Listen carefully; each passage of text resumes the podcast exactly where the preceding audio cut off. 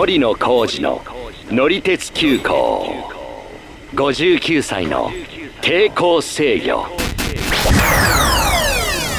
こんにちはヒラリーです。こんにちは森野浩二です。まあ私たちがやってるこの ZIPFM のポッドキャストなんですけども、はい。えーこのポッドキャストでですね犬山線の魅力再発見史跡もグルメも人もあり名鉄犬山線17駅の旅と、えーいうのが公開されましたので、えー今回はですねちょっとそれと、まあ、勝手にタイアップではないんですけど、はいはいはい。はい。えーまあ、これあのね犬山線の旅ということで改札に出てからは17駅の旅の方を聞いて、はい。い、ろんなところに行っていただきたいと思うんですけども、えー改札を出る前の犬山線の車両や駅や路線の魅力をマニアックな視点ですけど、まあ、今日は私の方がぜひ楽しんでもらおうと思ってちょっとおしゃべりをしますので今回やります。はい。では今日も出発進行。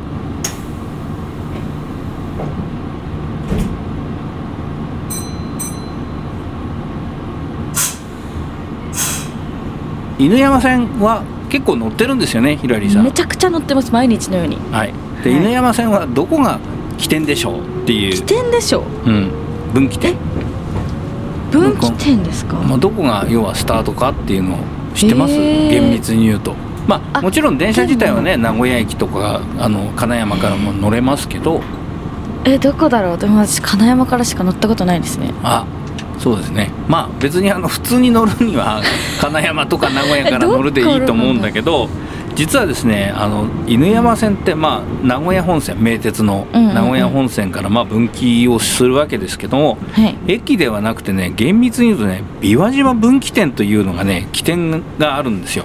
でこれちょっと、まあ、写真この辺っていうのをまあ撮ってきたんですけど、あのーまあそうですね、えーっとこれ岐阜の方に行く路線と分かれるわけですよ、はいはいはいはいはい。途中でね。途中で。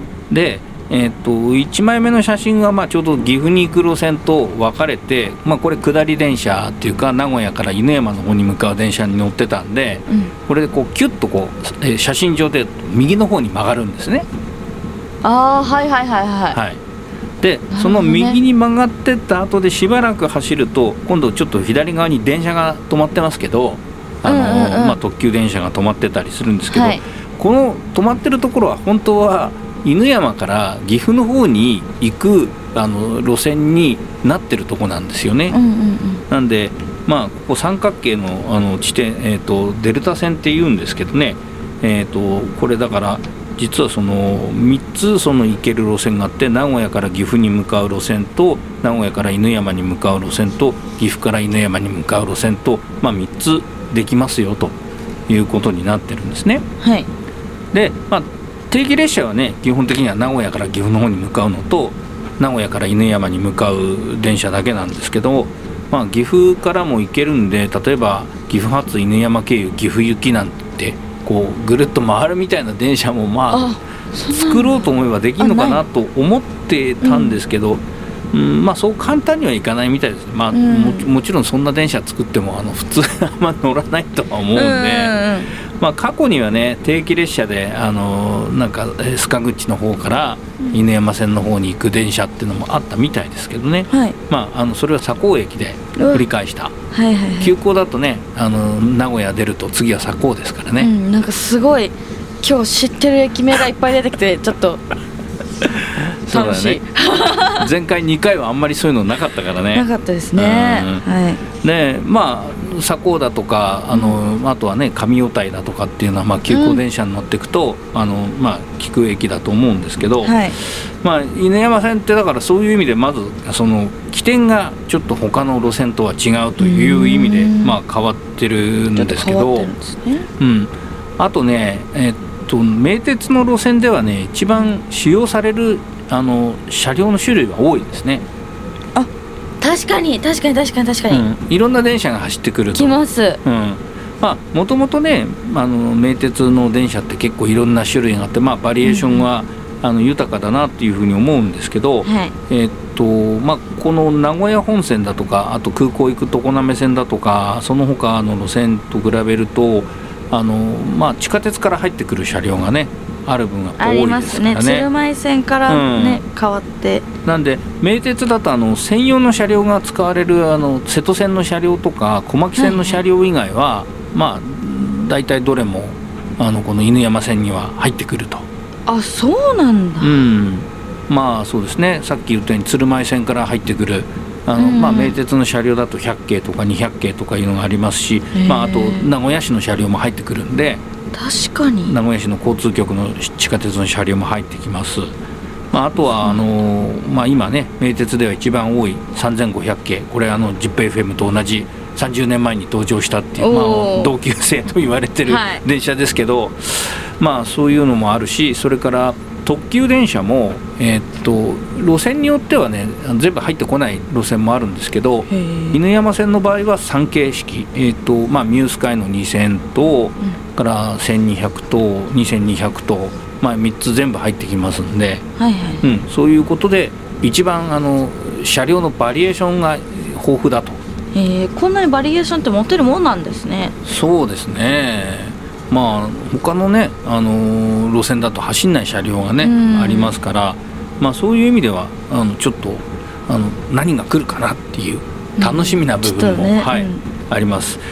まああのあとね、うんとまあ、鶴舞線とあの豊田線で走ってくるこの100系、200系なんですけど、まあ、たまに事情があってね、あの広見線とかあの名古屋本線を走ることも、まあ、過去あったみたいですけどね、広見線。うん、あのーカニ新カニの方に行くやつね犬山。からね、はいはいはい。まあ、だから犬山線の、まあうん。先といえば犬山線の先なんですけどであとこの地下鉄の車両のね地下鉄に乗り入れるこの車両、まあ、あの名鉄の赤い百景の方ですけど、えーこれはですね、えー柏森という駅に行くとですねあ昼間ね大体ねあの1本いるんです結構よね長め。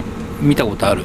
ありますあります。乗ったこともあります、うん、でだからその一本ね必ずその柏森の駅に昼間はいるっていうのを、うん。まあ見られるというのもちょっとあの他にはない感じかもしれないですね。ああ、うん、であとねうん変わった列車っていうのは、まあ、今の列車じゃないんですけど、えー、と特急北アルプスっていうのがあったんですね。はいおしゃれそう。そう。これ何かというとディーゼルカーで、えー新う沼の駅の構内のその名鉄のホームに着くうん手前からですね JR、まあ、今の JR ね、まあ、昔は国鉄だったんですけどに入る専用線があってですね、うん。これでですね高山本線に乗り入れてですね高山とか、まあ、時期によってはですねその先の富山とか結構先まで行くんですね。そのさらに先の富山地方鉄道の立山っていうところまで行ってた時代もあると。すごっ。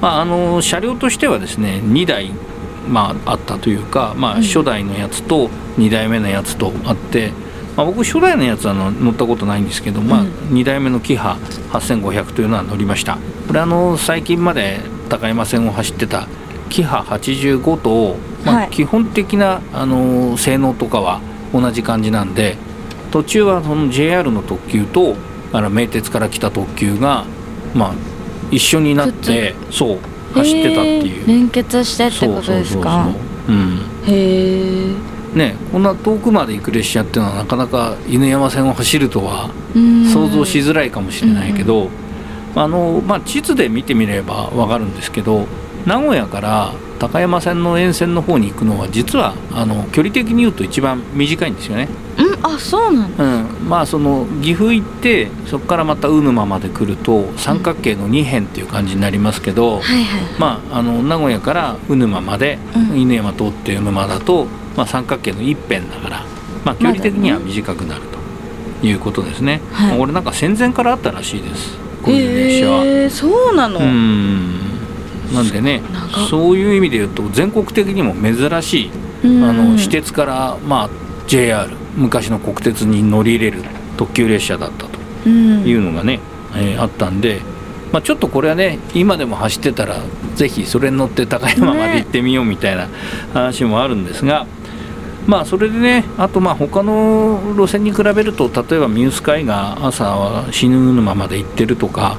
まあ、あとはあの豊田線からうん来る鶴舞線をね、途中挟んで犬山線にまた入る。だから途中名古屋の市営地下鉄の区間もあるけど名鉄からまたさらに名鉄に行くと。うんうんうん。そういうのっていうのはねちょっとなかなか他にはない感じなんですよね。そうですね。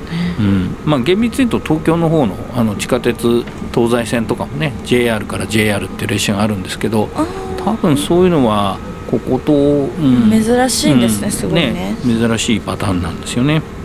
でまあそうなんですけどね、まあ、今日、まあ、話をしたようなことは、うん、なんとなく分かってる話をまとめたみたいなところはあるんですけど、はい。えっ、とまあ犬山線が乗ってるんですよね結構。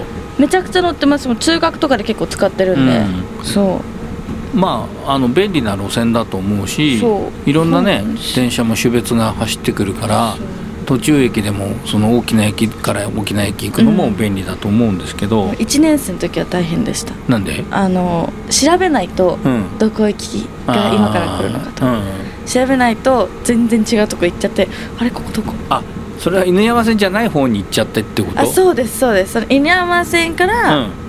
その例えば私の場合は上小谷乗り換えなくちゃいけないとかがあったんですけど、はいはいはい。乗り換えなくても行けるやつもあれば乗り換えなきゃいけないのとかもあったりして、うん。とか逆に上大谷を通り過ぎちゃう特急とか。そうそうそうそうそうなんですよ、まあちょっとそういう意味じゃね便利は便利なんだけど下調べをして乗ってもらった方ないとがねあのいいかもしれませんけどね、あそれからねそうそう、うん急行列車でもね座席指定のミューチケット販売してるっていうのもあるんですよこの犬山線のあ電車の中には。ありますね平日の新雲沼6時発の豊川稲荷行き6時16分の講和行きというのがね2本あって。早っうん、新雲沼の駅っていうのはねホームがまあカーブしててこうなんていうのかな特急の長い車両だったりするとうん。綺麗に写真が撮れたりするななんていう感じもあるんですけど、まあ朝はですねそういう指定席のついた急行電車特急じゃなくて急行でも指定席があるというのがあったりするんで